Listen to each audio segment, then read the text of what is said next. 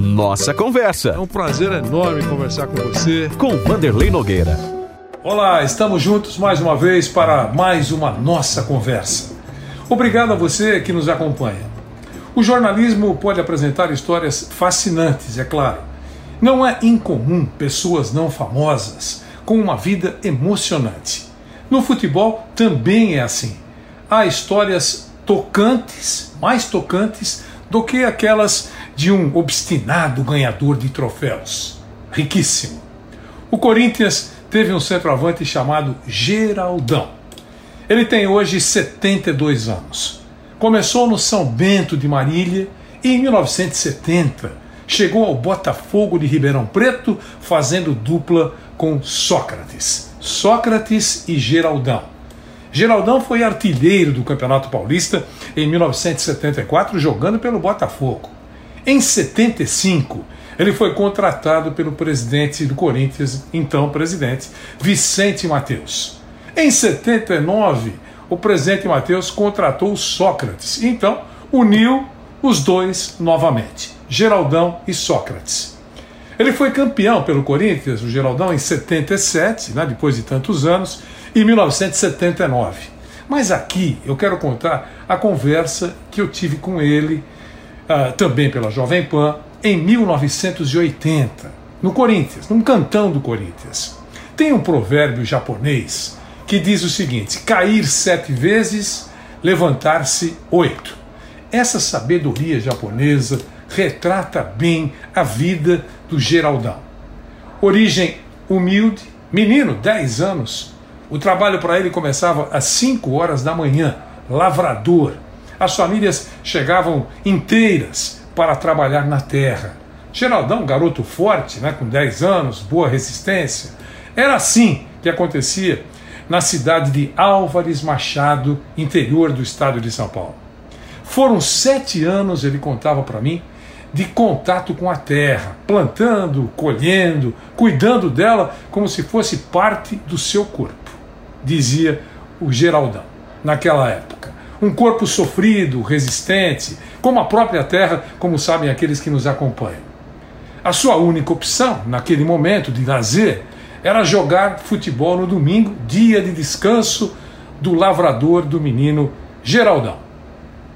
Pés descalços, calção manchado pelo tempo, desgastado, camisa empoeirada de terra vermelha. O Geraldão ajudava intensamente a sobrevivência da família e com as mãos calejadas, já com aquela idade, garoto ainda, pelo cabo da enxada, com a testa molhada, suor, sonhando com a pelada do domingo seguinte. Era isso que ele contou para mim naquela época. Como sempre, ele atuaria de centroavante, meio grossão, né? Pelo seu corpo robusto, mas assustava a zaga adversária. Não era hábil com a bola nos pés, nunca foi. Mas de uma maneira ou de outra, ele ia marcando os seus gols.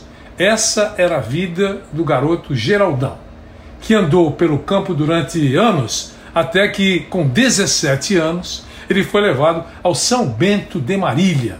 Aí chegou lá em Marília, jeito caboclo, introvertido, mãos e pés marcados pela lavoura, roupas deselegantes, mas ele foi aos poucos se firmando como um centroavante chamado de touro pelos companheiros e adversários lá da região de Marília. Nenhum pontapé, ele fazia questão de dizer isso naquela nossa conversa, nenhum pontapé era capaz de derrotá-lo. Era quase um homem inquebrável, uma condição adquirida através, claro, da dureza da vida de um lavrador, desde menino. Aí deixou Marília, foi para Presidente Epitácio, jogar no poderoso Epitaciano. E a sua humildade, quando chegou por lá, foi aplaudida, claro, porque ele era deficiente tecnicamente, mas compensava tudo isso, tudo isso com garra, com luta, o esforço, o respeito ao próximo. Ele dizia: Olha, eu sempre fui assim porque é, é a primeira prova de um homem verdadeiro, verdadeiramente grande, dizia o meu pai, disse o Geraldão.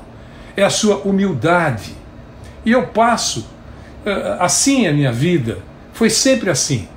Não há uma humildade. E, eu quero registrar aqui que não era, na nossa conversa, uma humildade subserviente, mas era uma coisa pura, sincera, compensando com o comportamento digno e compensando as deficiências técnicas que ele reconhecia naquela conversa como jogador de futebol.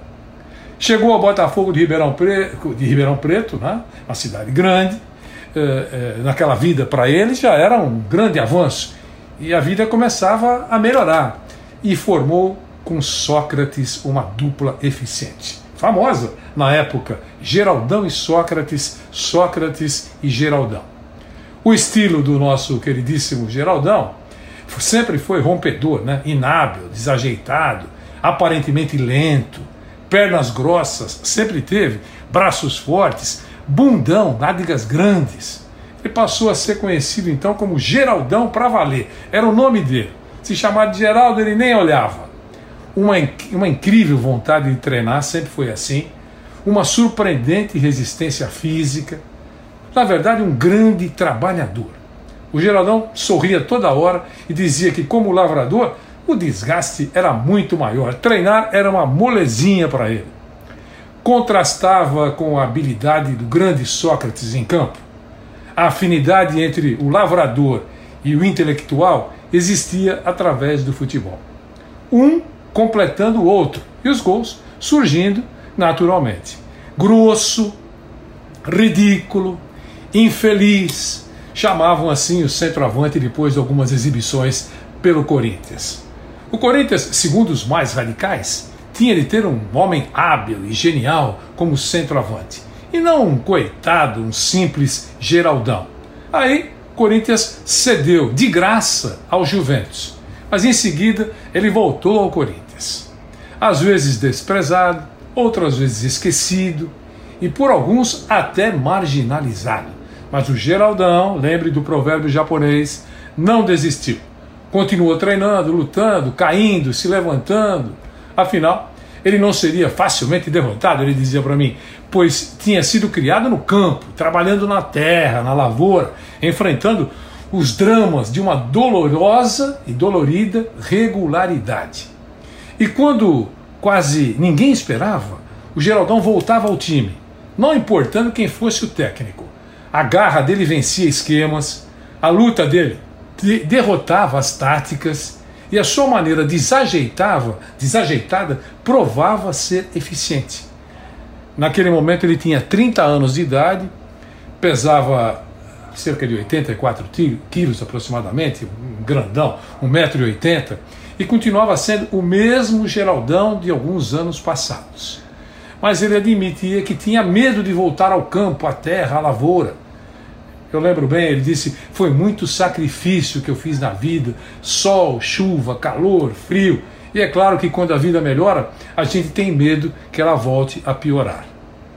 O Geraldão uh, tem algumas propriedades, tinha algumas propriedades, eu não sei como é que está a vida dele hoje, mas ainda não conseguia naquele momento uma situação financeira estável, apesar de uma vida regrada.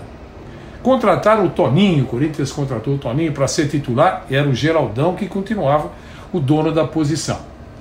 Ele usa, usava naquela época a mesma tática empregada nos últimos 13 anos. Era força física, dedicação, garra, suor e principalmente a sua maneira de trapalhão. Cada vez que o Geraldão tropeçava na bola, chutava de canela, trombava com o, o zagueiro, a situação ficava maravilhosa para o Sócrates. Ele arranjava confusão e a bola sobrava para o Sócrates, que era genial. O Geraldão não se preocupava com a imagem de grosso, desde que a sua equipe vencesse, e isso acontecia. Como um verdadeiro e sofrido homem do campo, aquela conversa me marcou muito. Geraldão foi superando todos os obstáculos. O professor Oswaldo Brandão, sempre priorizou o primeiro homem, o coração, a honestidade, e por isso o Geraldão continuava sendo um grosso muito útil. Em todos os anos que ele atuava como grandalhão centroavante, o Geraldão nunca machucou ninguém e nunca o zagueiro conseguiu pará-lo na pancada. Nunca gostou, deixava na cara, nunca gostou de ser substituído, nem pelo professor respeitável para valer, professor Brandão, mas aceitava a decisão do técnico e nunca diminuiu a força de vontade, a força de resistência. Ele voltava aos treinos com vontade, perdia peso, chutava, corria e conseguia que o técnico reconhecesse a sua utilidade. A presença de um perfeito acordo é possível entre a inteligência do doutor, né, na época, e de um quebrador de pedras, o Geraldão. A nossa conversa, eu lembro, terminou assim: Wanderlei, eu sou assim mesmo, não vou mudar agora. Eu quero ser útil para o técnico e também para o clube. Não sou hábil, mas eu deixo os zagueiros malucos. Obrigado a você que nos acompanhou. Foi ótimo conversar com você nessa nossa conversa semanal. Obrigado pelo carinho, pela audiência.